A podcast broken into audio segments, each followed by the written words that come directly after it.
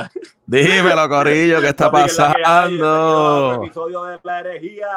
Estamos activos, Corillo. Soy, dime qué es la que hay, papito. ¿Cómo tú estás? Esta semana, no sé, yo no, yo me imagino que, que, la gente que nos estará viendo van a, van a entenderlo, pero esta semana como que ha sido bien pesado, bro. Ah, nos estamos riendo y no porque nosotros no siempre nos reímos, pero ha sido como que bien, bien pesado. eh, la muerte de Ravi Zacarías, loco, a mí eso me, me chocó y del que no sepa quién es Ravi, tranquilo que vamos a estar hablando de él en unos momentos. Pero loco, no sé, este, mucha, mucha algarabía, mucha euforia, mucha loco. en las redes sociales. Esta semana ha sido tan pesada que la muerte de Ravi fue el lunes y yo siento que lleva como tres meses de la muerte de Ravi. O sea, es como una demencia, loco, una demencia, ¿sabes? Lo mismo me pasó con la muerte de Kobe. Kobe murió y esa semana fue tan pesada que yo sentía que habían pasado ya seis meses y fueron tres, cuatro días. No, y uno como que no quiere hacer nada, como que este, cualquier cosa que habla uno se pone sensitivo, ¿no? Uno bien tochi, ¿verdad? Sí, no, pero como siempre, queremos darle lo mejor. Hoy, tenemos, hoy no vamos a tener tantos temas como antes, ¿verdad? Estamos ya en el Memorial Weekend eh, y vamos a tener algo, ¿verdad? Para que ustedes compartan con sus familias. Eh, pero como quiera, los temas están bien buenos y vamos a estar hablando, ¿verdad? Honrando la muerte de Ravi Zacarías. Eh, excelente apologeta y para los que no saben, una apologeta es una persona, un defensor de la fe, una persona que expone, ¿me entiende? Buenos puntos y justificaciones. ¿Se eh, defiende la fe o no se defiende la fe? Vamos a hablar de eso también. este, ah, el gran tema, aquí. Sí, no, este, saluditos a todos aquellos. ¿eh? Este, no, no, estate quieto. Que yo, yo que... estar hablando de eso de, de si se defiende la fe realmente. Yo que, tengo la presión alta, papi. Mira, mira, yo sé que tengo la presión alta. Cuando no me sale la sortija, yo sé que tengo la presión alta. Sí, no, papi, que sodio. Pero vamos a estar hablando de Trump y su ley eh, diciendo que la adoración en la iglesia es algo esencial. Y por lo tanto se tienen que reabrir los templos. Eso está muy interesante. Y hmm. como comenzamos una nueva categoría dentro del podcast eh, la semana pasada en cuestión a teología bíblica y teología en cuestión, ¿verdad? A lo que es teología, punto. Eh, la semana pasada hablamos del Nuevo Testamento, si es confiable, si, si es reliable. Hoy vamos a estar hablando de lo que es el Antiguo Testamento y si realmente pasa la prueba de que podemos confiar en él. Este, así que no se despeguen. Eh, Carlos, ¿se me queda algo? No se te queda nada, lo que se te quedó, papi, fue esta pelota introducción. Ahí está. ¿Piensas diferente? ¿Buscas un significado más profundo? ¿No te conformas con una explicación superficial? La herejía es para ti. La herejía. Sway. Con un grado en Biblia y Ministerio de Jóvenes. Y Carlos de la Teología de la Calle. Con estudios en estudios pastorales e interpretación bíblica. Vienen a darle una perspectiva diferente a las preguntas y situaciones cotidianas de la vida. Ellos son, ellos son. La herejía.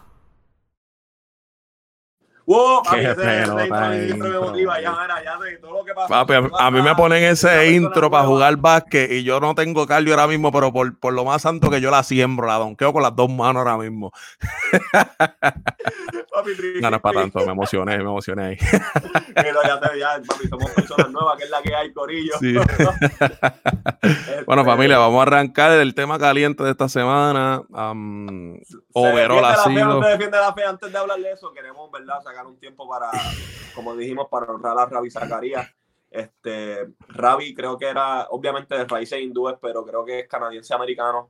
a persona que por muchos años presentó excelentes argumentos eh, a favor de la fe cristiana. Eh, tiene muchos libros, mano, es buenísimo. Uno de ellos, de mis favoritos, es Jesus Among Other Gods. Jesús entre otros dioses. Eh, papi, es que. No lo he leído. Ah, qué puerco, loco. No tengo, no le leí. Papi, lo tengo ahí, pero no lo he podido leer. tengo que sacarle. Yo leí el otro, este, porque existe el sufrimiento. Ese lo leí, está bueno. Con Dick Vitale. Eh, sí, yo leí, de él yo leí este, Jesús entre otros dioses. Jesús, leí El fin de la razón, que es una ah, contestación a un ateo, a Sam Harris, que escribió El fin de la fe. Ah, buenísimo. Eh, una persona que, que, nunca le faltó carisma, nunca le faltó amor y humildad a la hora de presentar eh, sus tesis de presentar verdad el evangelio. Muy duro, ah, mano. Mano, el tipo compartió con, con musulmanes, eh, especial, esa era una de sus especialidades, de hecho, eh, predicarle el evangelio a, a, los musulmanes. Eh, me gustó mucho que el día que murió, mano, personas de alto rango en el Islam, en lugares como Siria, eh, rindieron su respeto a Rabbi y lo reconocieron como una persona que realmente vivía eh, lo que predicaba. Este, yo creo que el, deberíamos apuntar a eso nosotros como cristianos, ¿verdad? Eh, esa mansedumbre, esa humildad. a mí personalmente me ayudó, brother. Yo no sé a ti. Claro. claro, realmente el tipo era un duro académicamente. O sea, tú le hacías unas preguntas a la que tú quisieras y él siempre te las contestaba con una historia empezando y tú decías, pero ¿por dónde va este tipo? Pero después cuando encabullaba y recogía, pues ahí te decía, diantre, mano, la historia con la contestación teórica, pues diantre, como que hace sentido.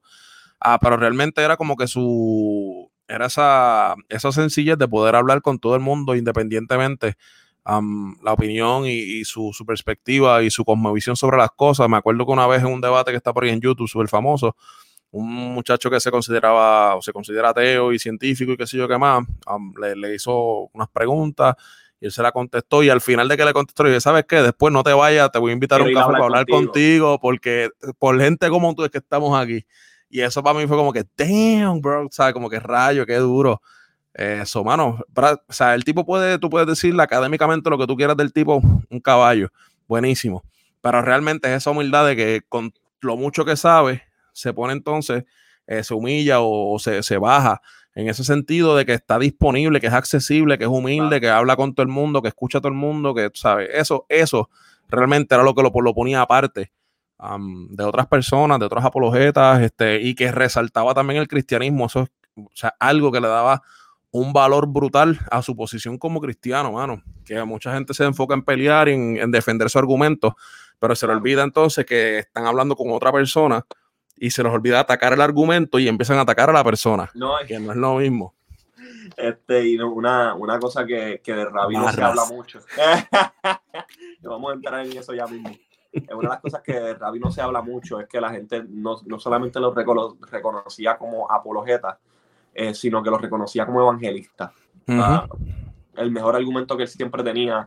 Él, cree, él, él, contestaba todas estas preguntas no, no por la sencilla razón de ganar un argumento, sino de poder presentar el Evangelio.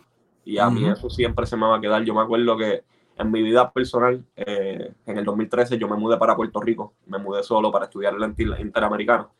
Eh, y uno de mis mejores amigos, eh, yo ya, era. Iba a decir algo, pero me voy a callado porque. Ese no es para. ese no es este, uno de mis mejores amigos que de hecho salió en su boda, este Rafi, él me comparte libros de rabia y es que es donde yo leo Jesús entre otros dioses, leo El fin de la razón. Y Ravi indirectamente fue una persona que en mi fe eh, aportó demasiado en esos tiempos, porque eh, yo era un rookie, ¿me entiendes? En la universidad, era un freshman, primer año de universidad, estudiando psicología, eh, tenía profesores ateos. Duro. Y pues recibí mucho ataque. Y gracias a ¿verdad? esos libros que Rafi me compartió, mano, me, me ayudaron demasiado. eché raíces en mis convicciones. o por eso quería sacar este tiempo también para honrarlo a él, ¿me entiendes? Porque um, ¿quién diría que hasta incluso en Puerto Rico, ¿me entiendes? Ravi tuvo un efecto tan, tan brutal. Y brutal. Lo que nos lleva a la pregunta de hoy. ¿Realmente se defiende la fe? ¿O qué es defender la fe? Porque yo creo que todo lo que tiene que ver con la defensa del Evangelio se ha tocado. Eh, los otros días yo hice un live con, Eso te iba a decir. EMC. Te voy a dejar hablar primero porque como tú hiciste un live con el hombre y ya tú tuviste unas cositas ahí, pues te voy a dejar adelante para que repasen ese punto y después yo entonces te digo. Yo no voy a hablar mucho porque yo quiero escuchar, ¿verdad? Ya yo hablé, el que, no, el que no haya escuchado ese live pueden ir a al, al, Instagram de, Gaby, de Gabriel Rodríguez EMC. Eh, el live está allí todavía grabado y él tiene otro live, pero también está el mío, um, de hablando de lo que es la defensa de la fe. Eh, admiro mucho a Gaby personalmente, no solamente por su música, es, un, es como hermano mío, eh, lo amo un montón, estoy súper orgulloso de él. Um, se levantó la euforia. Este, porque en uno de los comentarios que él dice, él dice, yo no tengo que defender la fe, la fe es la que me defiende a mí. Y ya tú sabes, eh, prendan la hoguera. All hell break loose.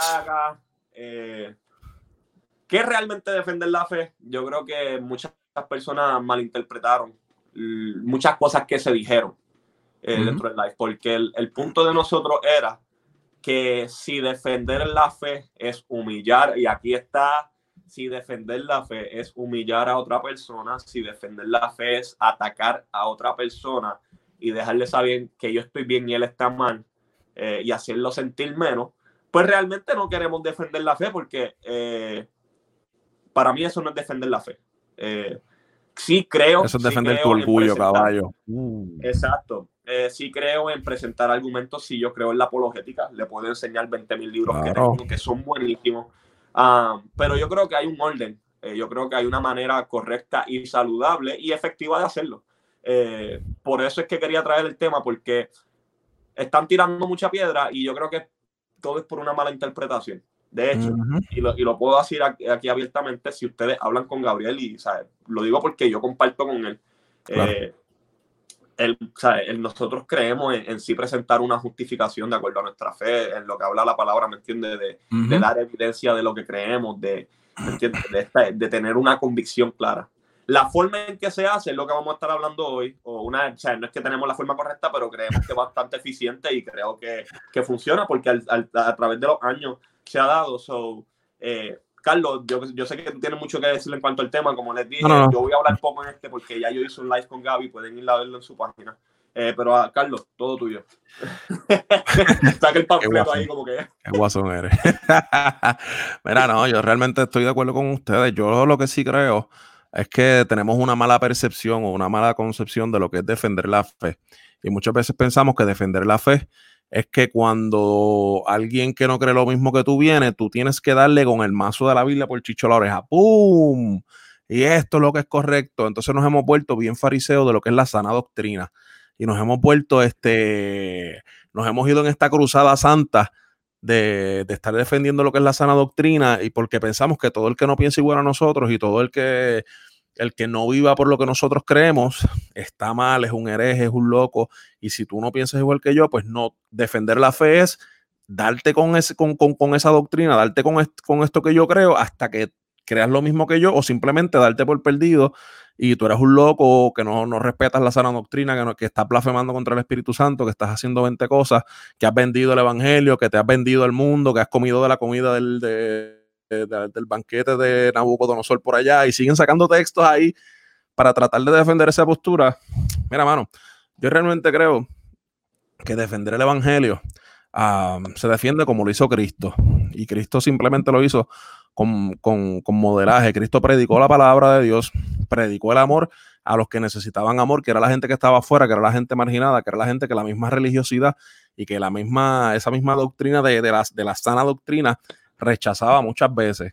Entonces, hay personas que me dicen, ah, no, pero es que uno no puede este, dejar la sana doctrina porque uno tiene que negarse uno mismo y cargar la cruz de Cristo. Caballo, sí, uno tiene que negarse a uno mismo. Eso? Pero, no se de eso. Pero, pero, pero, pero, o sea, cuando no podemos estar citando textos a lo loco, cuando usted dice cargar la, negarse a uno mismo y cargar la cruz de Cristo, tiene que leer par de versículos para arriba y par de versículos para abajo. Y lo que Cristo está hablando ahí no es, no, es, no es, hablando de que tú tienes que defender el Evangelio. Cristo está diciendo que por causa del Evangelio a él lo van a matar y que lo más probable a ti te persigan y te maten también. Cuando eso pase, carga tu cruz, niégate a ti mismo y dale para adelante con la cruz de Cristo. Dale para adelante con el Evangelio. Aunque, aunque te cueste la vida, eso es lo que está diciendo ahí el contexto de ese versículo. So, para mí defender el evangelio, mano, es vivir como Cristo vivió, es amar a las personas, es amar al prójimo.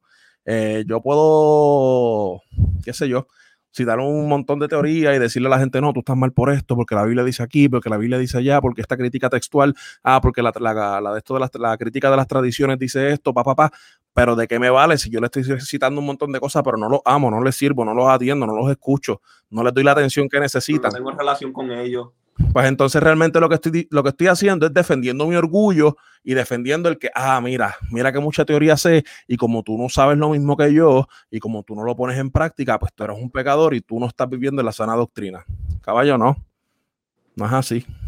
Mira, yo quiero, yo, y de hecho lo digo aquí público porque lo quiero honrar hay una persona que estaba de desacuerdo conmigo en el punto, porque había muchas cosas que quizás en el live que yo dije eh, se malinterpretaron y eso no es molestia, me gustó y de hecho eh, lo conozco como apologético. Él aparece su nombre así en Instagram, apologético. Creo que sale ah, con, este... sale con Keropi. Billy, Billy. Billy, Morales. Y, mano, fue súper respetuoso, brother. Normal. Eh, ¿Sabes? A mí fue súper respetuoso y me dice, Mara, mano, no entendí esto, estoy en desacuerdo Y a mí eso me encantó, porque el, tipo no vino, el tipo no vino a mí a, insultarme de que yo estaba mal, y de que él dice, Mara, no entendí esto, y hablamos, y en el DM, papi, ten, o sea, párrafos que él me, y aprendí un montón de él. Este, es lo que yo le decía, Mara, nosotros no estamos aquí en cuestión a defender la fe para ver sangre correr.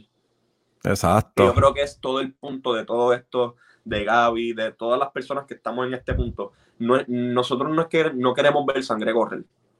Este, nosotros queremos amar a las personas tal y como son. Sí, que sí que, ¿sabes? El punto aquí no es si hay un cambio o no hay un cambio. Sí queremos ver un cambio en las personas.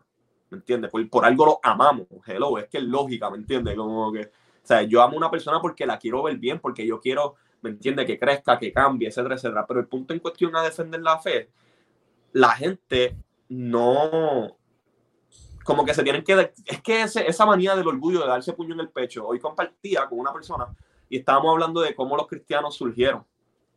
Este, y estábamos hablando de que si el hecho de tener el título de cristiano fue saludable o no, eh, comenzando la iglesia. Y voy a explicar por qué digo todo esto. Era un insulto, decirle cristiano a alguien era un insulto cuando empezó el evangelio. No, y que la, eh, comenzando la iglesia, el cristiano no se autoproclamaba cristiano.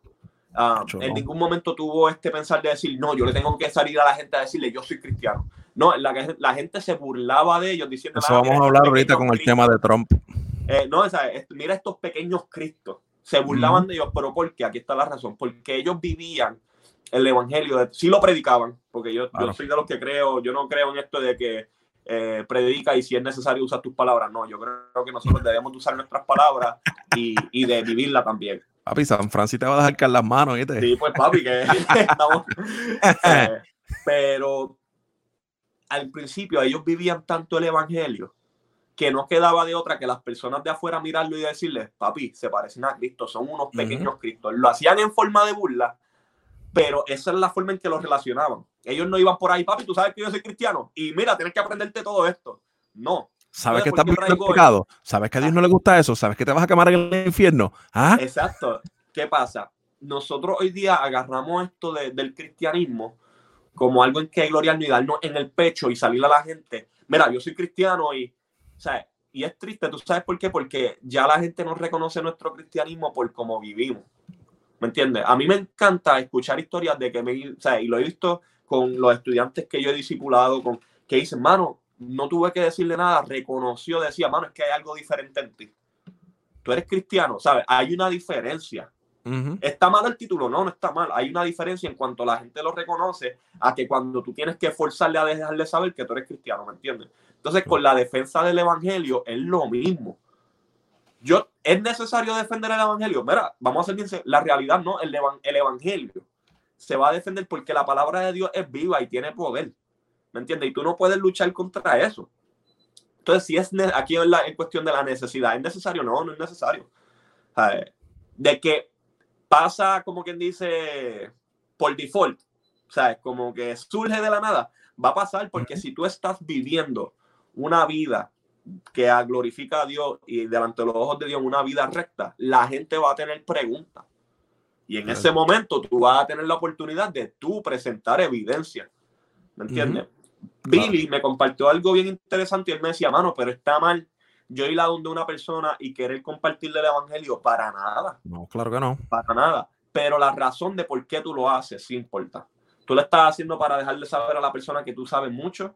Tú lo estás haciendo para dejarle saber que mira, mira lo mucho que yo sé y o tú lo estás haciendo porque realmente tú quieres crear una relación con una persona y dejarle saber que tú me importas y por cuando tú me importas ya quiero compartir esto contigo.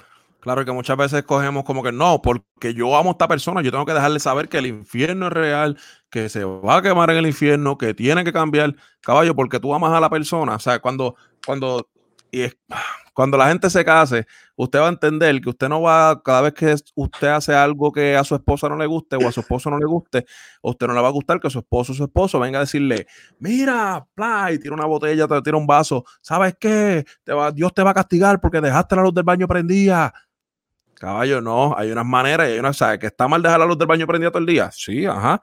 Pero ¿cómo se lo vas a decir? ¿Qué, o sea, ¿qué argumento? No es como que tú vas a entrar por ahí apagando fuego, dando tiros al garete. ¿Me entiendes? Entonces nosotros queremos que cuando nosotros presentemos los argumentos defendiendo nuestra fe, la gente es como que un switch, boom. Caballo, hay gente que se va a convertir, hay gente que te va a hacer caso, hay gente que va a creer que el Espíritu Santo los va a redarguir en el momento y los va a convencer de pecado, hay gente que no, caballo. Hay gente que eso no va a pasar y no podemos pretender que todo el mundo, porque usted le, le, dijo el infierno, las llamas y qué sé yo qué más, se va a convertir. No va a pasar, it's not gonna happen. Y, y, ese es el punto, ¿sabes? Por eso es que yo creo que nosotros estábamos, uh, y me incluyo, mano, por un tiempo me estaba ahogando en un vaso de agua. Mira, de que sí está, es bueno presentar evidencia de que sí es bueno amar a las personas y querer compartir el evangelio. Claro que es bueno, ¿sabes? es, importante nosotros, o sea, yo no estoy diciendo que ahora nos callemos y, y simplemente, mira, no, yo creo en el amor y, y, vuelvo y te digo, es que hay veces que para tú juzgar a una persona, tú tienes que conocerla primero, ¿me entiendes? personas como a ti, personas como a mí, personas como a Elius, personas como a Gabriel, personas, hay muchas, hay muchas personas que a veces nos ven poniendo una postura y no saben de dónde sale y no conocen por qué realmente dijimos esto, lo que estamos diciendo. Entonces, eso se levanta al peor enemigo, de, yo creo que de la iglesia hoy día, que es asumir. Yo asumo que él dijo eso por esto, entonces no, no conocen el corazón, no conocen la intención de por qué lo dijimos. Mira, en esta cuestión de, defender el evangelio, vuelvo y lo digo como lo dije en el live, yo, yo, yo me crié en Puerto Rico. ¿me entiendes? Un lugar que yo no creo que es cristiano 100%, como la gente dice por ahí, la isla del Cordero. Yo no creo que Puerto, Puerto Rico se tiene que volver a evangelizar. La realidad. Claro, Puerto Rico es más legalista que cualquier otra cosa. Y por eso es que, por eso es que personas como nosotros nos levantamos y decimos, hermano, hay algo que tiene que cambiar. ¿Entiendes? Pero si tú eres una persona de afuera y tú no conoces lo que está pasando en nuestro país, si tú no conoces lo que está pasando con nuestros jóvenes, tú puedes asumir, puede que la pegue o puede que estén mal. ¿Me entiendes? Entonces, en cuestión a la defensa del evangelio en Puerto Rico, yo he visto muchas personas que ya no quieren saber del evangelio porque, o sea, como ellos dicen, mano, nunca se interesaron por mí. O sea, nunca se preocuparon por lo que yo estaba pasando, simplemente se preocuparon de que yo estaba mal y ellos estaban bien. Ellos se preocuparon. Eso le pasó. Eso le pasó, no sé si tuviste esa entrevista que le hicieron a Carl Lenz, el pastor de Hilson en Nueva York. Lo llevaron a un programa de estos de por la mañana, no me acuerdo cómo se llamaba. Entonces a él le estaban tirando fango porque él dijo en esa entrevista, le preguntaron, ¿tú defiendes el aborto, el matrimonio y qué sé yo qué más? Y él dijo, mira, esto no importa si yo realmente lo defiendo o no. Antes de yo decirle a la persona que esto está bien o que esto está mal, yo necesito conocer a esa persona y conocer esa historia y papa y la avalancha de gente que le cayó encima al tipo diciéndole que es un disparate. Pues claro, porque nos importa más defender lo que es entre comillas bíblico. Yo no estoy diciendo que abortar o ser homosexual o lo que sea está bien o está mal. Yo no estoy diciendo eso. Yo estoy diciendo que uno necesita eh, eh, establecer y por lo menos algún tipo de contacto donde la persona vea que a ti lo que te interesa es la persona, no si se dejó de ser gay o no, o si, o si abortó o no abortó. Te tiene que interesar la persona, la persona, porque volvemos, ser, enfocarse más en que la persona siga los, dogmas o la doctrina o, o, las reglas o lo que sea, antes que la persona, es fariseísmo. Y entonces ahí es donde estamos fallando. Nos importa más que las cosas se hagan porque así, a que realmente qué está pasando con la persona. La ley no se hizo para las personas, las personas se hicieron para este. Eh, ¿Cómo es que dice el Evangelio, que el sábado no se hizo para la. el hombre, o sea, incluso, para el, Jesús incluso Exacto. El, sábado. el hombre no se hizo para el sábado, el sábado se hizo para el hombre. ¿Entiendes? Que o sea, no, no podemos tratar de imponer cosas a las malas sin tratar de, por lo menos establecer algún tipo de comunicación básica y de que la persona vea que lo que te interesa es el bienestar de la persona antes de imponer reglas y normas. ¿Me sigue? Claro, claro. Y no, y como, y como yo compartía con Billy, Isabel me lo decía, mano, pero es que a mí me gusta hacer esto y es brutal porque hay personas que tienen un llamado como Lane Craig, como John Lennox, como que, que están llamados a ir a este grupo de personas, ¿me entiendes? Que exigen, porque aquí está el punto. Ellos van a lugares que exigen evidencia, porque ellos quieren saber. Y necesito, tengo estas preguntas, yo necesito que alguien me las conteste y yo equipo a estas personas para ir, ¿me entiendes? A, eso está brutal. argumentos, eso está brutal, hermano. Yo lo sigo, yo he visto los debates. Claro. Ah, ellos no dicen, déjame ir a, ellos no dicen, déjame ir a tu universidad para que vea cómo lo desparracho, ¿me entiendes? No, de hecho, a, ellos se les hace el acercamiento. Eh, hay, hay, yo, yo fui una persona, y se lo digo, o sea, yo era bien, yo era bien religioso, yo era bien fariseo. La gente me tiene por liberal ahora y la realidad Este, no, es que no me importe, pero es que no me interesa. O sea, yo creo que yo estoy bien firme. Para mí, yo soy bastante conservador y estoy firme en mis convicciones. Ah, pero yo he aprendido que, mira, no funciona. No funciona. Tú tratar de, de, venir a defender el evangelio contra una persona que tú no conoces y que realmente lo que está es lastimada, no funciona. ¿Entiendes? no, y de hecho, hay cosas para todos. De los primeros padres de la iglesia, hubieron cuatro que son bien importantes, que es Clemente, Orígenes, Tertuliano y, y Justino Mártir. Dos de ellos se dedicaron específicamente a debatir eso mismo, como William Craig Lane, John Lennox, etcétera, a debatir con los filósofos y esta gente para traerlos a Cristo, no para demostrar que ellos eran más de esto, era que los daban por bruto. La cultura griega daba a los cristianos por bruto y estos dos tipos se dedicaron a defender el cristianismo intelectualmente. Los otros dos tenían un llamado más pastoral y se dedicaron a restaurar la gente desde su, desde, su área, desde el pastorado, desde establecer esa relación, etcétera, etcétera. So, nosotros no podemos este, pretender que todo el mundo se va a convencer y va a llegar a Cristo de la misma manera, con esa defensa de que está dándole a la gente con la Biblia en la cara. No va a pasar, it's not gonna happen, bro. No, y que estoy seguro que estas dos personas que iban con, a debatir contra los filósofos y esto, no iban con esta arrogancia, ¿me entiendes? No iban con esta actitud de, de que yo soy mejor que tú, al contrario tengo entendido que ellos se reunían constantemente y aquí es el punto que yo quiero llegar. Ellos creaban relación con las personas. ¿Por, qué? ¿Por qué enfatizo eso? Porque llega el punto en que hay veces que la persona no te quiere escuchar, pero tú aún así puedes tener una relación con ella.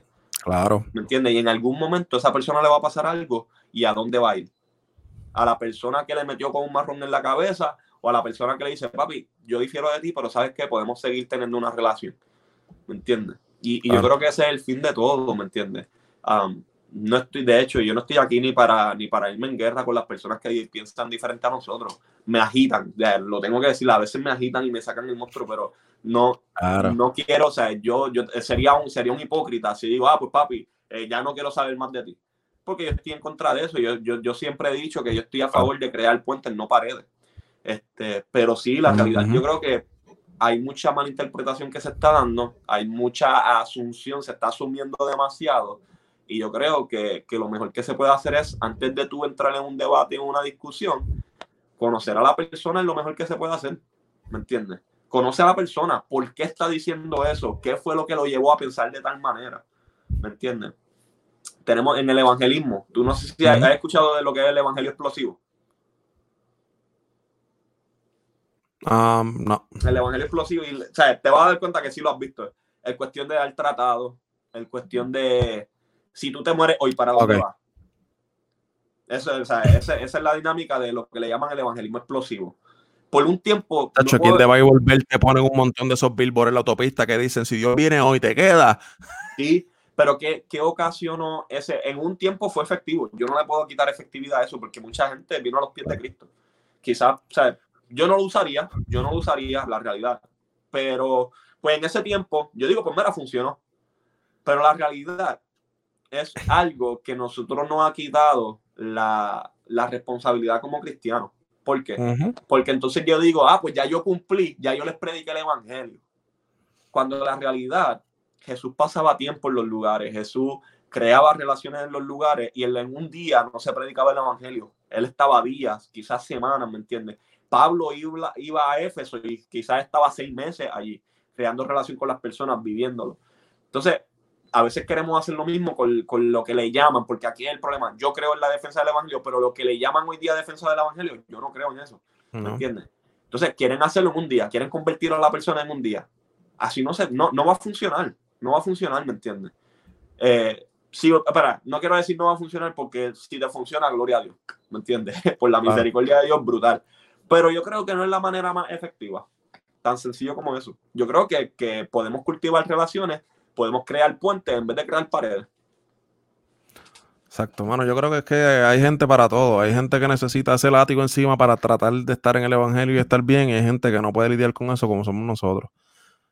Pero en realidad, en realidad, en realidad, yo creo que mucha de esa gente que se pasa predicando el miedo, el infierno, el látigo, el fuete, toma, toma, yo creo que realmente mucha de esa gente se convierte por miedo. Mucha de esa gente termina saliéndose de la iglesia porque realmente el miedo no retiene a nadie en los, brazos de Cristo. El miedo jamás ha traído a nadie en los brazos de Cristo. El miedo ha traído a mucha gente tratando de alejarlos del, infierno, porque le tienen miedo al castigo y qué sé yo qué más, pero realmente no aguantan. El miedo no va a sostener a nadie jamás en la vida. si no es esa relación con Cristo, no te va a sostener jamás. Como por ahí, ¿sabes? El cielo no es para personas que le tienen miedo al infierno, sino para personas que aman a Dios. Exacto. Pero ya. Real. Cuéntame eso ahí. hablando de miedo. Hablando de miedo. No, y, y, como le digo, mano, si van, si van a diferir del punto, háganlo como lo hizo Billy, que fue bien respetuoso, que el tipo no tuvo que insultar a nadie. El tipo en amor me hizo las preguntas que él tenía y seguimos siendo panas, ¿me entiendes? Se lo dije, mano, cuando tú ves que hay algo que no me, que tú no estás de acuerdo, déjamelo saber y lo hablamos. Papi, se puede, claro. ¿entiendes? De llevar la fiesta en paz, está cañón. Hablando los, otros dos, los otros dos, los otros días estábamos tú, yo y el otro pana de nosotros en el chat, que estaban ustedes dos contra mí dándome con lo de Leviatán, que me tuve que ah, enredar yo con ustedes dos a los puños allí. Y que dice, yo me enchismé, yo, claro que no, pues olvídate de eso, métale para adelante, usted busca su evidencia, ellos tienen su evidencia, las comparan y llega a conclusiones. se puede chismar, pero me voy a tener que ver la cara aquí.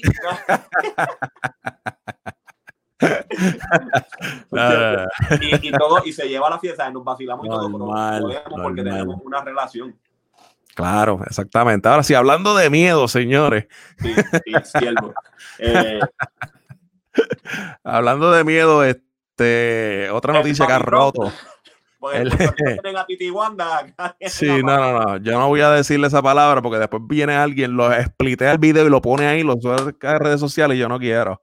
Este, el señor Donald Trump ha vuelto a romper las redes sociales y los canales de noticias. El señor, el señor Donald Trump. el este, empresario ese. el señor que se sienta en la oficina oval allá en la Casa Blanca. la mentira, el presidente Donald Trump eh, anunció esta semana que como, y estas son palabras que lo dijo él a sí mismo, este, como los, las clínicas de aborto y las licorerías eh, son esenciales, pues entiende que, también las iglesias y los y, y, después de iglesias dijo los, centros de adoración, que me imagino que eso se extiende a cualquier tipo de, entidad religiosa. Exacto, son esenciales. Eso que lo iba a abrir. Y para ustedes, a esas personas que nos escuchan y que no viven en los Estados Unidos, específicamente en el famoso Bible Belt o en el cinturón bíblico, que aquí esta gente son ultra conservadores o bastante conservadores, pues eso fue una noticia asombrosamente bella, buenísima, todo el mundo estaba bien contento. Este, bailando con vaya, dándole gracias a Dios. Yo no sé en tu iglesia, en la mía se había tratado, se había sugerido, este, eventualmente ir a la iglesia guardando los parámetros de distancia, usando mascarillas y qué sé yo qué más. Había personas que estaban a favor de eso, había otras personas que no quieren ir a la iglesia usando mascarilla, que si quieren ir a la iglesia es como estamos tú y yo ahora, normal. Este, so, esto ha traído mucha controversia y un montón de polémica porque pues, hay gente que entiende que no, que no se deben abrir todavía las iglesias, este, que se tienen que seguir guardando el distanciamiento social, etcétera. Hay gente que entienden que esto es buenísimo, que ya era hora, que tardaron muchísimo y que hay que meternos a las iglesias. Así que esto es bueno He visto otra gente diciendo que es que el sistema quiere que la gente no se reúna en las iglesias y que están tratando de destruir la iglesia con esto del distanciamiento social y la cuarentena. Y pues no sé, opina usted, dame tu opinión primero, Sue, porque yo, estamos dando un palo de agua. este, que me alegra, te voy a, lo tengo que decir, que me alegra que Trump reconozca la adoración como algo esencial, sí me alegra. Eh, porque yo creo que, la, adoración para el cristianismo o la adoración para todas las religiones, para todas las personas que ejercen algún tipo de religión, independientemente de cristianismo o lo que sea. Yo creo, estoy hablando aquí de que la adoración es esencial para todo ser humano. ¿Por qué? Porque la creación siempre tiene la necesidad de adorar. Por default. Una, una cosa que es creada adora a su creador. ¿Me entiendes? Eh, la palabra adoración la puedes sustituir por rendimiento o por sometimiento. Y es lo mismo, ¿me entienden? El problema aquí es que la gente piensa que simplemente ir a la iglesia o asistir a un templo es adorar.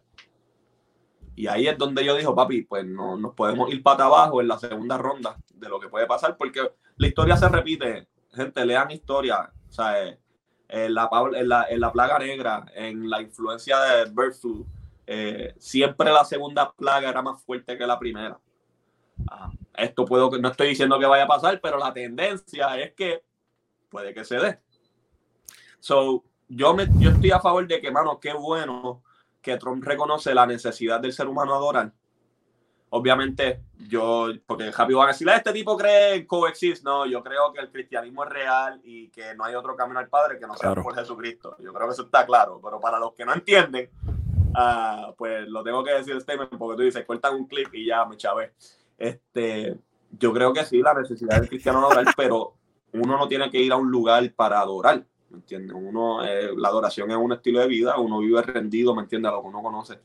Um, yo no estoy de acuerdo en que todavía, personalmente, eh, se visite el lugar, porque yo puedo, yo puedo hacer iglesia con mi familia, ¿me entiendes? El problema es que como nosotros nos malacostumbramos... Lo que debió pasar desde el principio, desde mucho antes de que pasara toda esta pandemia, que la gente hiciera iglesia en su casa. Yo aplaudo, aplaudo a las iglesias que están haciendo su trabajo en la comunidad, que aprovecharon este tiempo para reestructurar y decir, espérate, ¿qué hemos estado haciendo mal?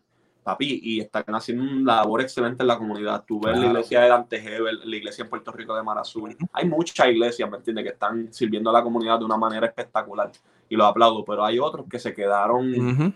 Ah, no, no, no, no, no quiero decir que no evolucionaron porque no es cuestión de evolucionar, sino que no hicieron esta introspección, no se examinaron el corazón y dijeron, espérate, yo he estado viviendo mi cristianismo mal y no han querido cambiar. Y ahí yo digo, Mara. Y siguen dependiendo de la reunión. Claro, entonces, no, o sea, no, como digo, por un lado me alegro de que sí reconozcan nuestra necesidad, sí me alegra tanto de que, mano, brutal, pero a la misma vez me preocupa el otro lado de que las personas, ¿me entienden?, no, no, respeten eh, o no honren o no amen a su, a su neighbor, ¿me entienden?, de una forma correcta y, y, no tomen las debidas precauciones. Exactamente, mano. Yo creo que, que básicamente lo mismo. Este, yo, y por eso fue que te pregunté si tú te referías a la adoración solamente como cristianos o a la adoración en general. Porque muchas, muchísimos cristianos están celebrando esto, pero esto es abierto para todas las religiones. O sea, esto es para, para el Islam, para el budismo, para el hinduismo, para el cristianismo, para el judaísmo, para todo el mundo. Por igual, porque todo el mundo tiene esa necesidad de que somos seres espirituales, físicos y emocionales y todo el mundo tiene esa necesidad de adorar o de reunirse, de hacer algo espiritual para alimentar eh, el espíritu. So, en ese sentido, yo también estoy contento porque qué bueno que Trump reconoció eso para todo el mundo, no tan solo para los cristianos, sino para todo el mundo. Pero, no, no, pero es que yo no puedo, es que volvemos otra vez. No, yo entiendo, yo entiendo lo que tú quieres decir, pero hay mucha gente que va a pensar, diantre, pero mira este diciendo que, que bueno que, que, la gente que, que, cree en Mahoma y en Alá se pueden reunir. Yo, loco, pues es que tú quieres que yo te diga. Si esa es, la, esa es la religión que esa gente profesa y la que quieren profesar, yo no te puedo decir que, ah, no, como yo soy cristiano, yo creo que los cristianos se deben reunir y que los, los otros no se pueden reunir a adorar a, su, a, reuniones religiosas, que se echaban, que se queden en su casa. No, loco, porque entonces lo que, lo, que es igual, o sea, lo que no es justo, no es justo, punto. Um, so, lo que no es igual no es ventaja, lo que tú querías decir. Lo que no es igual no es ventaja, gracias. So, por ese sentido, pues estoy contento porque trajo ese sentido de igualdad para todo el mundo en, el área espiritual. Creo que, aunque estoy en, contra del aborto, um, específicamente, creo que es una mala comparación decir que como las clínicas de aborto están abiertas, y aquí me voy a buscar un chinche, eh, las iglesias deben abrir. Yo no estoy a favor del aborto, pero realmente en una clínica de aborto, yo no sé, nunca he ido, no sé cómo funciona, pero yo no creo que haya más de tres, cuatro personas en una sola habitación.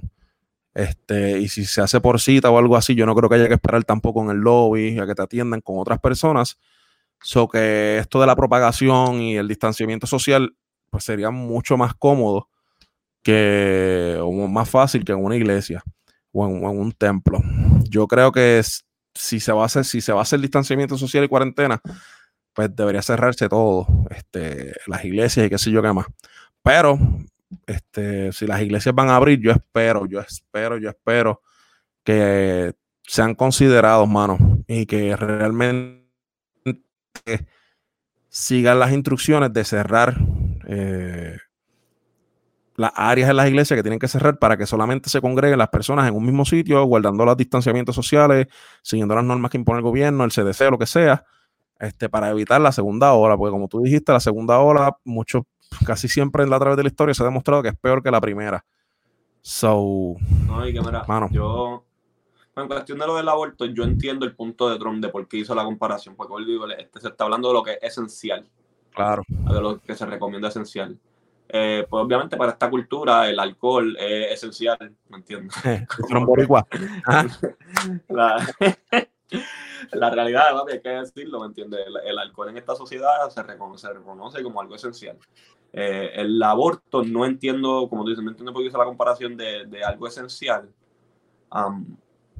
Ni me interesa la realidad. Eh, pero aquí yo creo que lo que se estaba defendiendo es lo, lo esencial de lo que adoran, porque los centros de adoración. yo lo que veo es que o sea, esto puede ser un alma de dos filos. Nosotros como cristianos, y aquí voy a hablar como cristianos, nosotros como cristianos podemos usar esta oportunidad para, para demostrar eh, que nosotros no, somos tan brutonas. Vamos a hablar bien claro. claro. A, veces, a veces la sociedad tristemente nos tiene como que esta gente bruta. Yo creo que podemos demostrar, ¿me entiende? Orden, podemos demostrar, ¿me entiende? Que sí, no, que estamos capacitados, porque yo creo que lo estamos. cuando se toman las medidas, ¿me entiende? Que nosotros sabemos, o sea, porque, y lo digo porque nosotros lo predicamos, está en la Biblia. Ustedes leanse 1 Timoteo capítulo 2. Nosotros sabemos honrar y nosotros oramos por nuestros líderes, por más malo que sean. Eh, yo creo que es una muy buena manera de honrar, ¿me entiende? El gobierno que está establecido. Eso no significa que tú tienes que estar 100% de acuerdo con él. Pero yo creo que es una buena oportunidad, ¿me entiendes? Para decir, sabes que nos dan esta oportunidad, no la vamos a desaprovechar. Eh, entendiendo de que, vuelvo y digo, hermano, yo no, yo no sé en qué momento de la historia de la iglesia nosotros como que redujimos la iglesia a un local. Yo entiendo que la iglesia es la asamblea, ¿me entiendes? O la reunión de los santos. Yo entiendo todo eso. Pero o sea, si tu familia profesa la misma fe y adoran al mismo Dios, ¿por qué tú tienes que esperar un domingo? Es mi pregunta. ¿Por qué tú tienes que esperar a que el pastor comience la predicación? Porque tú tienes, o sea, y honro el trabajo del pastor porque, ¿sabes? Mi título eh, es, de, pastor. Y, mi llamado desde chiquito es de pastor. So, sería yo mismo enterrándome una daga si yo no, me entiende, como que si yo no. Pero ¿por qué uno tiene que esperar al domingo? para decir, ah, es que voy a la iglesia. No puedes vivirla durante el lunes a sábado con tu familia, no puedes partir el pan en tu casa con tu familia, no puedes tener un devocional eh, con tu familia. Yo creo que eso es súper saludable. Es mucho más saludable que simplemente un día a la semana. Claro. Es que la cultura que se ha creado es que todo, todo gira y depende de la figura del pastor, la figura de los líderes en la iglesia.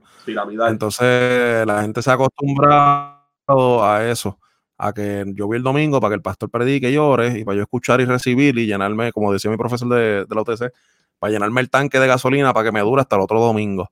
Este, y yo no tener que hacer nada, yo no tener, yo oro en casa, Dios mío, gracias por esta comida y bendice a mis hijos, amén. Y más nada. Entonces, esa dependencia, cuando pasó esto de la pandemia de que está todo el mundo encerrado, de que no puedes hacer eso y de que dependes de ver los servicios online o dependes de ver prédicas en YouTube, pues como que sintieron el peso de que, Dios mío, o sea, ¿y ahora quién va a orar por mí? Mm. Pero vamos a hablar de esto.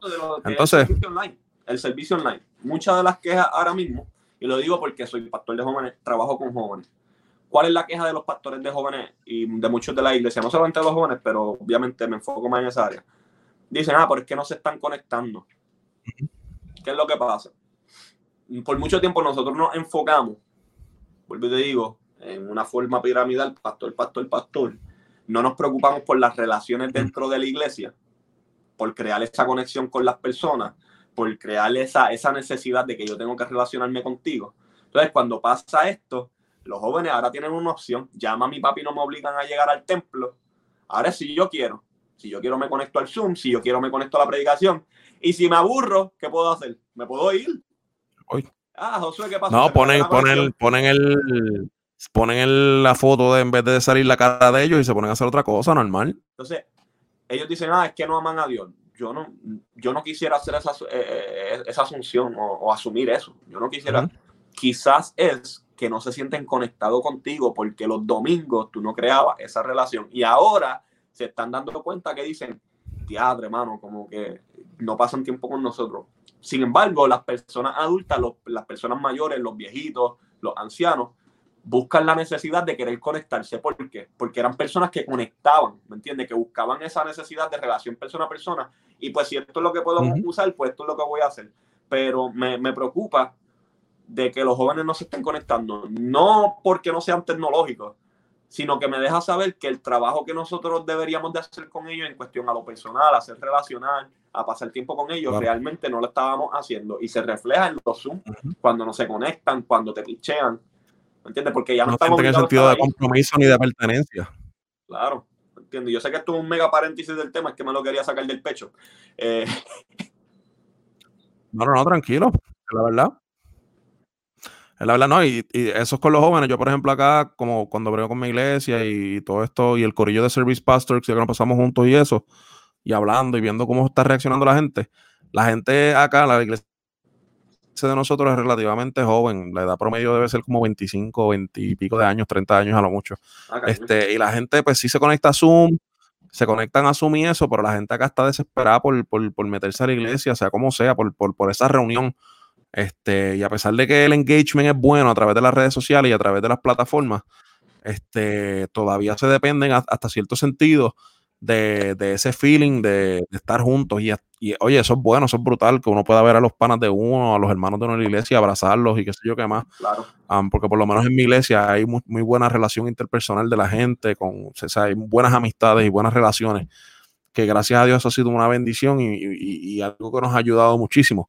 Pero hay personas que no son igual que nosotros, que, que no conectan igual, que no les gusta este, este, socializar tanto con las personas, que entonces vamos a hacer para que esas personas también se sientan conectadas, se sientan parte, se sientan queridas, se sientan atraídas, este, y sigan entonces este, asistiendo, ya sea a través del método que sea, ah, sin obviamente poner en riesgo la salud de esa persona, del staff, de nosotros, de, y de los demás miembros de la iglesia y de personas que nos visitan.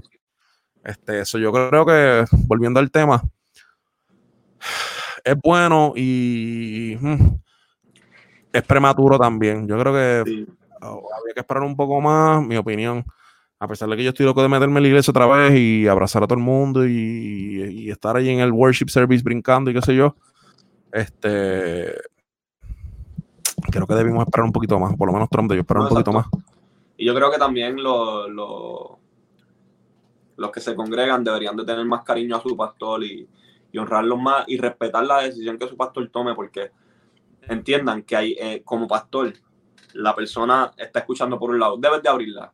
Otros digan, no, no la abra. Otros dicen, hermano, me gustaría estar con ustedes. Como que él está, él está tratando de buscar lo mejor para su congregación. Y de complacer a todo el mundo, pero es imposible. Claro, y quizá hay unos que tengan una postura diferente a la nuestra y digan, no, yo creo que es correcto que hablan. Pues mira, respétale esa decisión, ¿me entiendes? Porque él tiene 30.000 voces escuchándola ahí como que a ver qué hago. Y, y quítenle, ¿sabes? Nosotros deberíamos de quitarle esa carga al pastor en este momento, ¿me entiendes? Si tu iglesia abre y, hay muchos que quieren ir, respétale eso, ¿me entiendes? Este, ellos me imagino que todavía van a seguir transmitiendo live, pues mira, te conectas live, ¿me entiendes? No, de hecho, eso, eso ninguna iglesia debe quitarlo. Ese servicio online debe ser, ahora que abren las iglesias, más peposo o más, o más, más intencional que lo que era antes de que cuando las iglesias estaban cerradas o los templos estaban cerrados. Este, por lo menos una de nosotros va a seguir haciendo ese servicio online ahora, pero con las dos manos. Yo creo que le van a dar hasta más cariño que al presencial cuando se haga. Claro, a lo que, para lo que recibimos algo que digan, mira, no, ya es safe para todo el mundo salir eh, mientras tanto, mira, gloria a Dios que, que, Trump reconoce la adoración y los centros de adoración como algo esencial, pero todavía tenemos que seguir siendo sabios, ¿me entiendes? Nosotros tenemos que ver lo que está pasando. Unos que quieren ir, pues respetarle su decisión. Tú te puedes, tú tienes la decisión de quedarte en tu casa. No tienes que salir a insultarlo y decirle bruto y, y ahí negligente. Nada, tú tomas tus debidas precauciones y. Y siendo un poquito hereje, Gordo, te pregunto. Ahí va. Tú no. Aquí viene el veneno. ¿Tú no crees que esto también tenga que ver un poquito con Trump mantener la base de votantes suya eh, contenta? Claro. Mm. Claro. Eh, pero mira, eh, como yo siempre he dicho, la verdad es la verdad, aunque yo pregunto, honestamente. no, la verdad es la verdad, aunque salga, salga del avión mentiroso. ¿Puede ser para aguantar a los votantes cristianos? Pues sí, pero nos convino. Vamos, a ser honestos. Vamos a ser honestos, ¿me entiendes? Ah, porque Trump nunca, ha sido, Trump nunca ha sido de negarle el cristiano, por lo menos en sus campañas políticas, antes era un títere y qué sé yo, que eso no otro, es otro punto. Pero desde que el tipo está corriendo y fue electo presidente, siempre ha estado bien a favor de la iglesia, hablando bien de la iglesia y de los servicios de adoración. Y para lo mismo, cuando pasó Semana Santa, el tipo quería abrir las iglesias para Semana Santa las malas y no se lo dejaron hacer y qué sé yo qué más. Trump siempre ha sido bien vocal con esto de de la iglesia y de darle parte a la iglesia y de, todo este ámbito espiritual. eso es importantísimo y eso es bueno, eso se le aplaude. Ah, pero en ese sentido, papi, ya estamos, o sea, ya mayo casi se fue, estamos en junio y de junio a noviembre, ¿cuánto faltan? ¿Cinco meses? So. Mira, yo, no, quiero entrar mucho en la. O sea, me, no piensen, a mí me encanta la política. Lo voy a decir, ¿me entiendes? Mi mamá trabajó en vivienda, trabajó para el gobierno de Puerto Rico. Eh, yo crecí en ese ambiente, yo crecí en, la, ¿me entiendes? en las caravanas y, usando la Santini y usando el jelly. este, bueno, gracias a Dios el jelly. sí, no, no, pero... Usted no sirve, usted no sirve, de verdad. Esos son los peores. 15 van a embaratarse las narices. Era vos. Ay, mi madre, ayúdanos. Este, yo, a mí me gusta la política, pero en este caso, mira, de los dos males hay que saber cuál es el mejorcito. Claro. Yo con los demócratas, yo tengo mucha, mucha precaución. Esa gente, o sea, a través de la historia, no estoy hablando de lo que está pasando, a través de la historia, esa gente es mala. mala, es maldad, ¿me entiendes? Este, la gente va a decir, ah, pero que Trump, mira, la realidad yo no sé por qué estoy hablando de esto, pero que se Chávez. La realidad, no sé. como persona podrá ser un asco, la realidad. ¿sabes? Como persona quizá eh, insulte y hable cosas que no tenga que decir. Pero yo también desde chiquito aprendí que es mejor malo conocido que bueno por conocer. Real. El tipo, todo lo, todo lo que dijo que iba a hacer, lo está tratando de hacer. ¿sabes? Yo no sé por qué la gente a veces se asombra o se asusta, porque él lo dijo en su campaña. Él dijo, mira, esto es lo que yo quiero hacer, tan, tan, tan, fue súper clear la gente vota por él. Entonces, cuando comienza a hacerlo, la gente se asusta.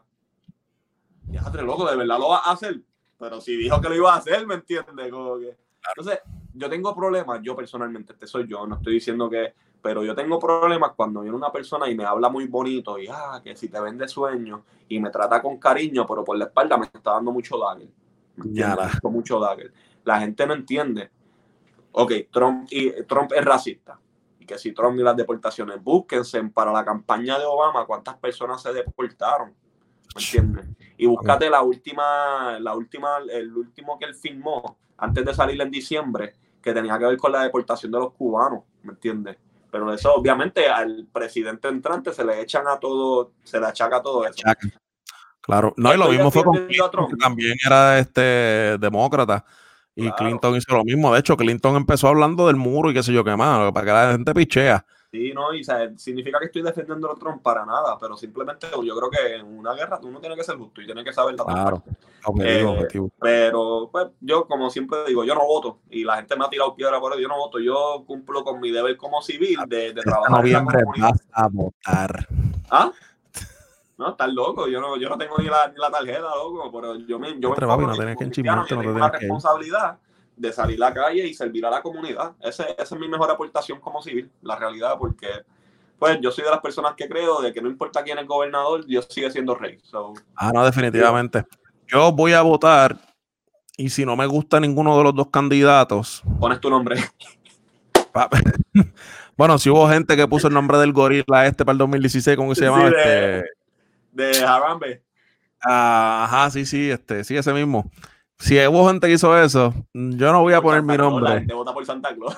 Sí, pues papi, yo voy a seguir ejerciendo mi derecho al voto y mi responsabilidad al voto, pero si no me gustan esas dos opciones, papi, yo voy a buscar un candidato que yo entienda que es el mejor y lo voy a escribir rating, esa es la que hay, sin miedo.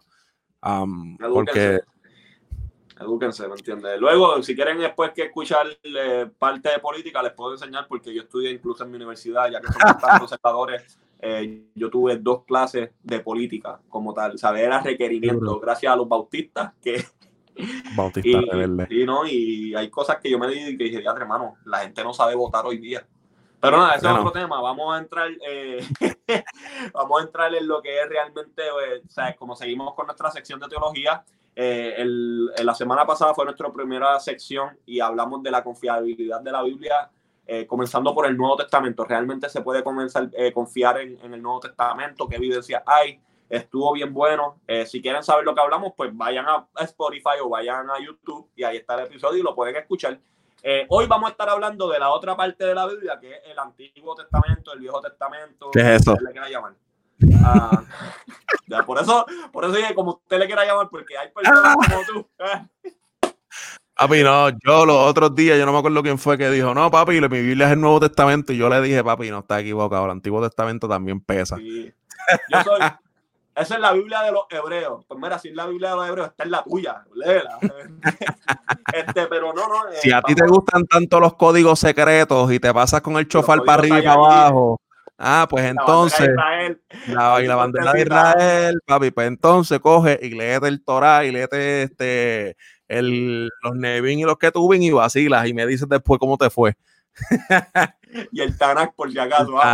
el Tanakh, cuando lo termines de leer el Tanakh completo, con las tres partituras esas y toda la literatura con Enoch, Abraham y todos esos apocalipsis y todos esos libros, entonces me tira. Y, te quiero ver en falda caminando por ahí como los hebreos.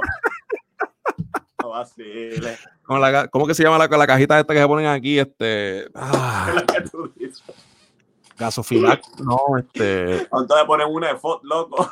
Ah, se me olvidó de FOT, entre el pecherín ese, sí.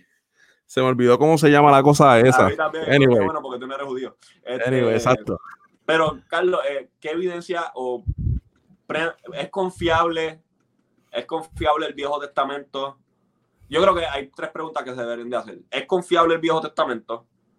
¿Hay evidencia para probar que es confiable? Y número tres, ¿cuán efectivo es en nuestra sociedad? Vamos a comenzar por la primera de si, eh, si es confiable. Eh, ¿Tú crees que el Evangelio... Y yo creo que las primeras dos preguntas van de acuerdo, o si es confiable... Yo creo que, de hecho, yo creo que las, primeras dos guindan o se reguindan o dependen de la tercera. Este, que era, ¿cuál fue, ¿cuál fue la tercera que hiciste? Perdón? Si, tiene efectividad. Tú dices, es de la tercera, pero no sabes si tiene efectividad hoy día. Pues, hermano, yo creo que tiene total efectividad porque el Nuevo Testamento depende de una manera increíble del Antiguo Testamento sin, sin Antiguo Testamento no hay Nuevo Testamento. ya, Ya, con ese argumento se supone que se te acabe todo lo demás. Este, o sea, realmente, y hablando en serio, realmente el Nuevo Testamento depende en total manera del Antiguo Testamento, desde las profecías de Jesucristo, eh, que hablaban de Cristo, de la redención del mundo, eh, de, de, de hecho, todos los personajes principales en cada una de las historias bíblicas es una tipografía, este, único, este, se me olvidó la palabra, pero tipifican a Cristo. Exacto, eh, tipifican a Cristo, son una, personificación, por así decirlo, de lo que se supone que fuera Cristo. Eh, desde Génesis hasta Malaquías, todos esos libros y de más toda la literatura este, eh, hebrea y judía, todos esos personajes principales son tipografía de Cristo. Uh, sin Antiguo Testamento no tendríamos Nuevo Testamento. Segundo, desde los Evangelios, Mateo escribiendo para, para, su público, Marcos escribiendo para su público, Lucas para su público y, Juan para su público. Todos dependen del Antiguo, del Antiguo Testamento, empezando con, con Mateo, que Mateo es el tipo más judío del mundo, escribiendo para los judíos. Y de hecho, si él no hubiese hecho eso, el contexto judío al que él le escribió no iban a entender jamás en la vida quién era Cristo si él no explicaba empezando por la genealogía de Cristo. Pablo, que, era el que fue probablemente el teólogo más importante en la historia del cristianismo, dependió. no fue Calvino ni. Ah, ah, para esa gente que dicen que nosotros seguimos más a Calvino y a Lutero que a los demás, pues saben que muchos de ustedes son más paulinos que cristianos, pero eso es otro tema para otro día. so, este Pablo, que es el teólogo más importante del cristianismo, era un tipo que en todas las cartas, si usted quiere considerar las 13 cartas de Pablo como Paulinas o solamente quiere contar las 7 que la academia cuenta realmente como las de Pablo, todas dependen de manera increíble de lo que sucedió en el Antiguo Testamento, de lo que los profetas dijeron y de lo que pasó en, en la Torá con la ley y Moisés y todo lo demás. Todo hace referencia directa, directa a Cristo. No hay manera de desligar el Antiguo Testamento del Nuevo Testamento. Y a eso se le suma toda la evidencia eh, que hay, y específicamente desde se acabó de solidificar con, la, con los descubrimientos de los rollos del Mar Muerto y de Qumran en el 1947 este, que estos textos acabaron de solidificar lo que era eh, el Antiguo Testamento y trajo referencia y nueva información a sobre cómo los judíos eran, cómo su, eh, sociedad ah, funcionaba y sobre todo cómo en diferentes sectas del judaísmo, que ojo, igual que el cristianismo, el judaísmo tenía un montón de sectas y pensamientos diferentes, no era homogénea ni todo el mundo pensaba lo mismo. Había un montón de gente pensando y un montón de grupos pensando un montón de cosas diferentes. Como todas como Cristo en todas, o esa persona para los senios era el maestro de justicia, para los, este, el Sanedrín, para los, los, celotes, el, Mesías, o sea, para cómo dentro de todos esos grupos Cristo se había reflejado. O sea, que el Antiguo Testamento es, yo diría que igual de importante que el Antiguo Testamento, eh, que el Nuevo Testamento, definitivamente. No, y estoy 100% de acuerdo contigo porque, mira, eh, el, viejo, el, Viejo Testamento es confiable. Claro que sí es confiable. Eh, ¿Por qué? Yo creo que es la pregunta. Número uno, porque hay mucha historia importante que a través de los años se ha, se ha comprobado, ¿me entiendes? Por descubrimiento arqueológico, por cosas escritas fuera del mismo Viejo Testamento. Um, hay que entender también que el Viejo Testamento se escribe con un propósito. Eh, nosotros conocemos, o nosotros, no sé si Carlos, pero por lo menos yo creo que es lo que, lo que se le llama la revelación progresiva. El Viejo Testamento es bien importante porque es como Dios comienza a revelarse a la humanidad y se va desarrollando al punto de que la máxima revelación es Cristo. El que ha visto al, como dijo Jesús, el que me ha visto a mí ha visto al Padre, pero antes de que Jesús llegara, eh, se, le habrá, se le revela a Abraham, Isaac, Jacob, Moisés, David, etcétera, etcétera. Entonces tú ves en el Viejo Testamento el transcurso de cómo Dios se va revelando, ¿me entiendes? Poco a poco, poco a poco, hasta llegar a su culminación, que es Cristo. Por eso para mí, es como tú dijiste, es una tipografía, una, tú puedes encontrar una cristología a través de todo el Viejo Testamento. Por eso es bien, bien importante para nosotros. ¿Por qué? Porque el Viejo Testamento es lo que nos garantiza que Jesús es quien es. ¿Me entiendes? Eh, en Jesús se cumplen, yo creo que más de 900 profecías, si no me equivoco. Algo así. Ah, pero ¿de dónde salen esas profecías? ¿Me entiendes? No es del Corán, no es, de, es del Viejo Testamento. Entonces nosotros tenemos que tener y apreciar y, disfrutarnos del Viejo Testamento porque es lo que nos lleva, o el Viejo Testamento es lo que nos apunta al Mesías, claro. siendo Cristo. Entonces en Cristo pues comienza el cristianismo. Y, me, a veces choco con muchas personas que dicen, no, porque el Viejo Testamento ya no, no, el Viejo, el viejo Testamento en ningún momento dejó de ser irrelevante. Eh, por, por demasiado de muchas cosas, eh, incluso para la predicación. Eh, tú, o sea, para mí siempre es bien importante conocer las raíces, para mí siempre es bien importante conocer la historia, para mí, porque el que no conoce su historia está condenado a repetirla. Y la, en el Nuevo Testamento se compone más de cartas el único libro histórico, histórico como tal es hecho, ¿me entiendes? Eh, podemos entrarle que si Mateo, Marco y Juan están en el nuevo, están en el viejo, eso no importa ahora mismo. Pero el Viejo Testamento, tú tienes la historia como tal palpable de cómo comienza la historia de la humanidad y se va desarrollando, ¿me entiendes? Hasta llegar a Cristo. es bien importante por eso. Otro punto es, como dije, eh, el, libro del, el, libro del Viejo Testamento está lleno de profecía. Es demasiado, mucha profecía. Y eso es, eso es necesario que pase, es súper necesario que pase, porque aquí entrarían las personas que dicen, ah, pero el humano metió su lápiz y, y tergiversó las cosas. Exacto. Este, pues mira, pues vamos a poner que sí, que el ser humano eh, metió su lápiz y tergiversó las cosas. Entonces, ¿qué hacemos con todas estas profecías que se cumplen en una sola persona? Eh, me imagino que si quieres hablar de eso luego, Cristo literalmente es un milagro. O sea, por definición, es una intervención divina, porque es imposible que en una sola persona, en un solo evento, se cumplan tantas profecías escritas a través de, yo creo que de 1200 años, ¿me entiendes? De autores diferentes que no, muchos de ellos no eran... Eh, no eran contemporáneos. no eran, contemporáneos, ¿me entiendes? Y culminan en una persona 400 años después de que, que haya silencio. Un ah, silencio profético. Exacto. Entonces, por eso, por eso la importancia del Viejo Testamento, porque apunta, eh, apunta tanto a Cristo. La, la importancia del Viejo Testamento no es decir que nosotros tenemos que ser hebreos, no es, ¿me entiende?, todas las leyes y que si las vestimentas, eso no es lo importante del Viejo Testamento. Lo importante del Viejo Testamento es cómo Dios decide revelarse al ser humano y termina la culminación en Cristo y cómo nosotros podemos ver, ¿me entiendes?, que, que todo va apuntando hacia Cristo, que la historia, ah. la historia, y aquí yo creo que puedo tener muchos problemas con, con lo humanista, pero la historia no se trata del ser humano, se trata de Cristo, ¿me entiendes? La Biblia del mundo, con Dios, con Dios. Claro. iba a decir algo más y se me fue de la mente, pero. Perdón, no, no, no tenía que ver contigo, papi. En mi mente vi que escuché un sonido y me transporté. Sí, papi, fue que yo te interrumpí, perdón, perdón. No, no, no, no, no. perdonado. Perdone Dios. Yo no lo voy a hacer. Ah, Entonces, ¿qué, relevancia, ¿qué relevancia tendría hoy el Viejo Testamento ante esta sociedad? Loco, toda. Lo que pasa es que lo hemos malinterpretado totalmente. O sea, como tú dijiste, si uno, si uno busca en el Antiguo Testamento, hasta en los libros que no mencionan a Dios específicamente, como el libro de Esther, que ni siquiera iba a entrar en el canon. Porque no mencionaba a Dios en ningún momento. Y que fue uno de los últimos libros que, que inclusive entró en el canon hebreo hasta en Esther y en Cantar de los Cantares, tú encuentras a Dios metido en el asunto.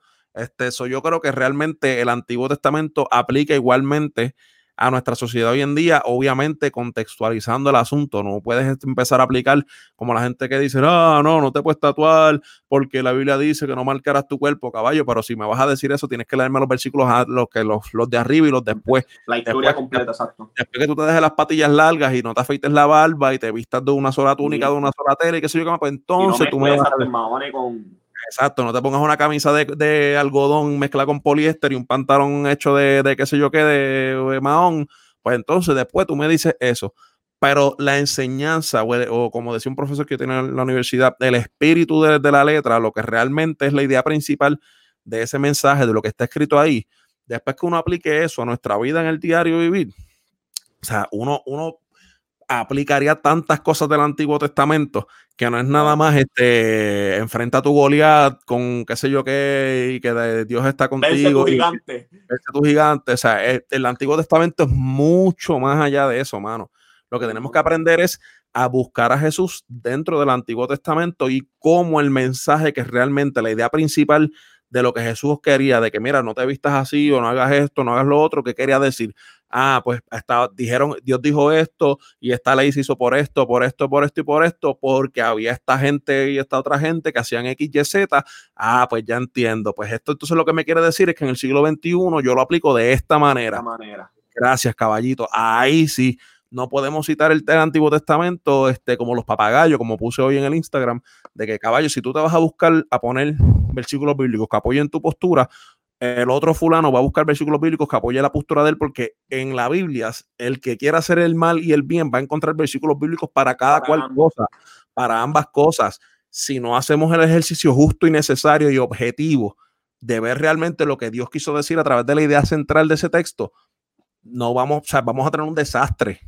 Y realmente el Antiguo Testamento sigue siendo igual de relevante que el Antiguo Testamento si aprendiéramos a aplicar el texto, a contextualizarlo y a analizarlo como Dios manda. No, claro, y que mira, una de las cosas que beneficia es que en el Viejo Testamento hay mucha historia. en la historia tú puedes ver, a mí, a mí mi papá siempre me enseñó, eh, en, el Nuevo, en el Nuevo Testamento tú ves la aplicación, que es lo que se hace, pero en el Viejo Testamento tú ves la ilustración de, cómo ocurre. Y a mí siempre, para, por lo menos para predicar, a mí me gusta mucho eh, buscar una aplicación en el Nuevo Testamento y buscar eh, el contexto o de cómo se aplica o la historia o la ilustración en el Viejo Testamento. Eh, también algo bien importante es que en el Viejo Testamento nosotros conocemos el carácter de Dios desde el principio. Por mucho tiempo se levantó mucha herejía. De hecho, el primer hereje, creo que fue Marción, si no me equivoco el nombre, una de las cosas que él decía, que él hizo un canon bien raro ahí, bien weird, porque él decía, no, es que el Dios del Viejo Testamento y el Dios del Nuevo son dos personas completamente diferentes. Ese se llamaba... Creo que sí fue Mansión.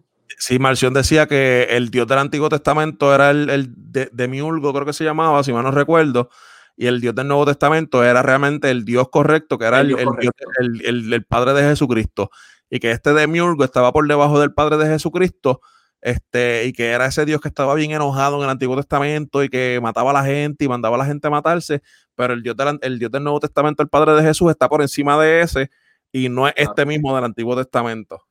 Entonces, eh, ¿por qué? Ah, y, de hecho, eso lo podemos hablar después en otro podcast, eh, de por qué Dios actúa de tal manera en el Viejo Testamento, pero hoy nos vamos a enfocar en la veracidad y, la importancia del, Viejo. Ah, el Viejo Testamento te revela el, carácter de un Dios soberano, de un Dios santo, ¿me entiendes? De un Dios incluso que es amor, porque la gente, eh, cuando Jonás va, por ejemplo, a, a Siria, a Nínive, la queja de Jonás es es que yo sé que tú eres un Dios bueno y los vas a perdonar. So, incluso vemos que la gente del, Viejo Testamento reconoce al Dios como un Dios bueno, como un Dios misericordioso. Pero en el Viejo Testamento es bien importante porque ahí tú ves en claro el carácter de Dios, de cómo Él toma el pecado, lo toma en serio, etcétera, etcétera. También una de las cosas para entender que el Viejo Testamento o los libros que se escogieron en el Viejo Testamento son importantes, dos cosas. Se cumple la profecía en la persona de Jesús, por ejemplo, que naciera en Belén, eso estaba escrito, que tenía que sufrir, Isaías 53. ¿Me entiendes? Que las profecías se iban cumpliendo en la persona de Jesús. Jeremías, los salmos, papi, ¿sabes? dale por ahí para abajo. exacto. Entonces, eso es bien importante, entender de cómo, de cuán verdad es. Pues mira, mira la historia y mira cómo se van cumpliendo estas profecías en la persona de Jesús, en la misma historia. Eh, Daniel, por ejemplo, habla de un reino eh, que se divide en cuatro, luego en dos, etcétera, etcétera. Búscate la historia de Alejandro Magno y se cumple en Alejandro Magno. De hecho, eso Charles lo aprendí de Ravi Zacarías. Eh, o sea, las profecías se cumplían en la historia. Por eso es que se incluyen en, en, el viejo en, en, la Biblia como canon. Eh, la, otra, la otra forma o la otra rúbrica que usaban los teólogos para incluir esos libros es porque Jesús mismo hizo referencia a esos libros. Jesús hace referencia a Deuteronomio, hace referencia a Génesis en Mateo 19, hace referencia, o sea, tú ves que Jesús a va haciendo, a David. de hecho, Jonás era un libro, Jonás era un libro que no se iba a incluir en la Biblia. No se iba a incluir, pero cuando Jonás, cuando Jesús mismo hace la referencia, de dice, a ustedes le daré la señal de Jonás,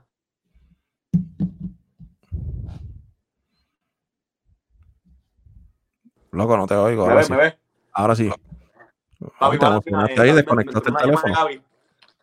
Este tipo. No, este, pero como estaba diciendo, como Jesús mismo hace referencia a, a, la persona de Jonás, ya eso por default dice, ¿no? Si Jesús hizo referencia, es incluido en el, en el, en el Viejo Testamento. Y no dice, diatre, hermano, qué, qué injusto, porque Jesús hizo referencia. Bueno, tan sencillo, cuando tú ves una persona que muere y resucita, todo lo que la persona dice, yo se lo voy a creer.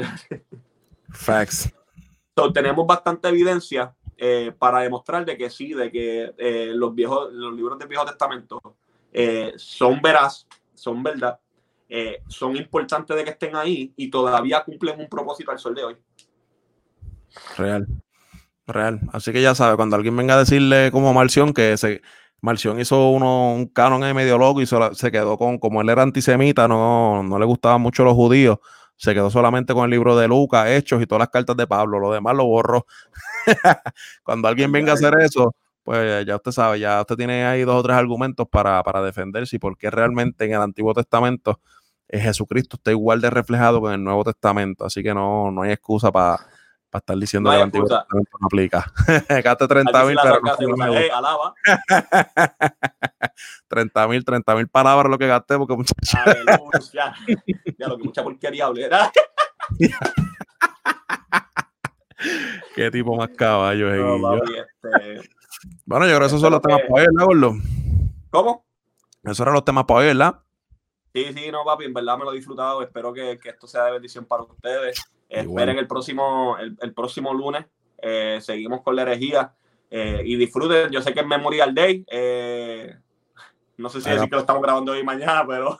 No importa, grabamos esto domingo, exacto. Sí, para que se disfruten el Memorial Day. como les digo, mano, sigan, sigan disfrutándose a su familia. inviertan en relaciones, como hablamos hoy, ¿me entiendes? preocupense por esas personas Y acuérdense de que si los van a jugar de hereje, aquí tienes dos que son parte de la herejía. Así que ya sabes, familia, esperamos que hayan disfrutado del podcast de hoy. Eh, recuerde seguir a Sway en todas las redes sociales, Instagram, en SoundCloud también. Viene música nueva por ahí. Papi, el este, viernes, el viernes, viernes, el viernes 29. estoy bien motivado. El viernes 29 pasan dos cosas bien importantes.